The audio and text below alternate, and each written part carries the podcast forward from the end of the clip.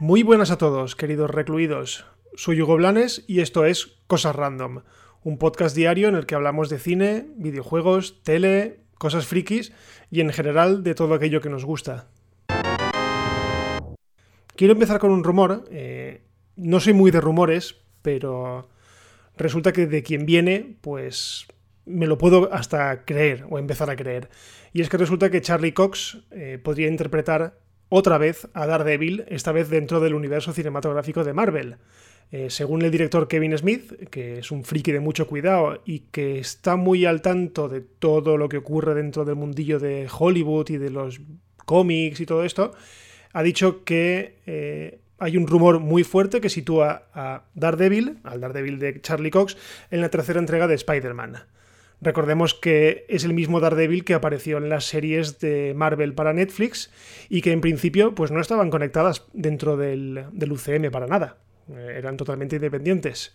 Así que bueno, de confirmarse el rumor, aparte de que molaría mucho ver a ese personaje que a mí personalmente me gustó muchísimo, sí que es verdad que las temporadas fueron un poco decreciendo en cuanto a interés, pero a mí como, como tal, eh, y ya que supuso quitarme de la cabeza un poco al Daredevil de Ben Affleck, que se fue un poco mierda, pues me gustaría, me gustaría mucho. Y además, esto supondría también un poco como canonizar o hacer canon todo el contenido de las series de Marvel para Netflix, como Jessica Jones, como Iron Fist, como Luke Cage y el propio Daredevil.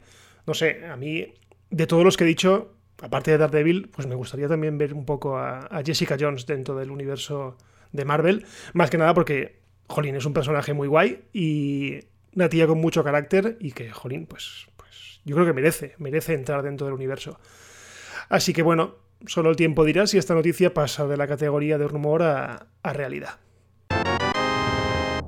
Y una noticia que ha tardado en llegar, pero que ha llegado.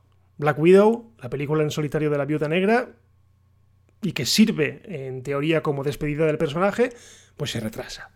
¿Vale? Aquello que ya hace días que yo os venía diciendo, que no entendía cómo pues, se había retrasado Mulan, estaban retrasándose pues, James Bond, The Fast and the Furious, muchísimas películas, y no entendía cómo Disney pues, seguía teniendo ahí a, a Black Widow el día 1 de mayo, sabiendo un poco cómo estaba la cosa.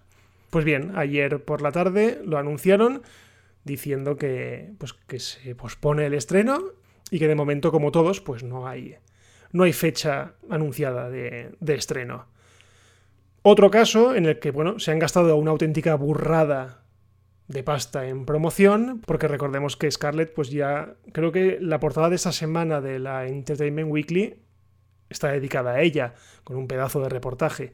O sea que todo ese dinero, toda esa promoción, pues va a caer un poco en saco roto porque no sabemos cuándo se estrenará la película y imagino que tendrán que volver a invertir un poco en, publicidad de cara al, al estreno. ¿Y hasta cuándo será ese retraso? Como he dicho, no sabemos cuánto, de cuánto estamos hablando, de cuánto tiempo estamos hablando y sobre todo es que no sabemos si afectará al resto de estrenos, como por ejemplo el de The Eternals, que estaba previsto para el 4 de noviembre de este mismo año. Sí que es verdad que yo creo que la película de Black Widow no tiene o no tendrá mucha incidencia dentro del universo de Marvel, por lo que su estreno no tiene por qué afectar al resto de películas. Así que yo creo que The Eternals pues, está más o menos a salvo. Y más que nada porque The Eternals sí que va a servir un poco como fundación de los siguientes pasos del, universo de Marvel, porque de ahí, en teoría, tienen que salir un poco los personajes que van a ser más protagonistas en estas fases venideras. Bueno, veremos a ver qué pasa. Y seguimos con retrasos, en este caso con paralizaciones de, de, producción, y es que las secuelas de Avatar pues también se han no se han retrasado, sino simplemente han parado su producción. Es decir, se han tirado 10 años para arrancar el, rodaje y ahora pues, pues, pues se retrasan. Recordemos que Avatar era aquella película que se estrenó en 2009, que fue todo un fenómeno, que se convirtió en la película más taquillera de la historia, al menos durante 10 años, hasta que se lo quitó eh, Vengadores en Game. Y que, bueno, yo. A mí me gusta la película, pero me gusta. La he visto dos veces, creo. No la he vuelto a ver más. Porque pese a que artísticamente me parece una joya, o sea, me parece una película bestial, artísticamente, conceptualmente, todo, o sea, todo lo que rodea a la parte estética de la película me fascina, la historia me parece más simple que el mecanismo de un botijo. Siempre he dicho que, que Avatar, vamos, que siempre he dicho que Avatar es Pocahontas, pero en otro planeta y con hombrecillos de color azul teniendo en cuenta que el estreno de Avatar 2 está fechado para el 17 de diciembre de 2021 y sabiendo, pues eso, la burrada de postproducción que tiene y todo eso, no me extrañaría que acabase sufriendo algún retraso otra vez. Porque yo creo recordar que Avatar 2 ya estaba fechada para diciembre de hace del año pasado diciembre del 19, pero que se retrasó, no sé por qué fue, no me acuerdo si por coincidencias de calendario, no lo sé, pero se retrasó.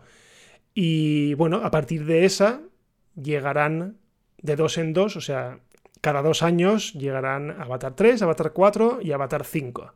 O sea que tendremos Avatar hasta en la sopa.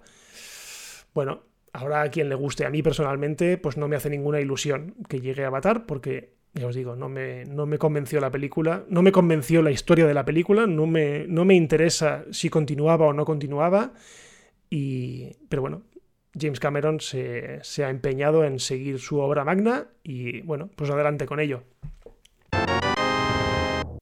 Y nada más por hoy, hasta aquí el episodio de hoy de Cosas Random. Recordad que bueno, que mañana por la mañana a las 7 de la mañana volveremos a estar disponibles y lo de siempre, podéis comentar, podéis valorar, podéis poner estrellas, lo que queráis, podéis suscribiros para no perderos ninguno de los episodios. Y si alguien quiere comentarme alguna cosa, un comentario, una petición, algo, decirme que deje de hacer el podcast, lo que sea, pues me podéis escribir eh, en Twitter a arroba Hugo Blanes. Un abrazo muy fuerte a todos y nos escuchamos mañana. Adiós.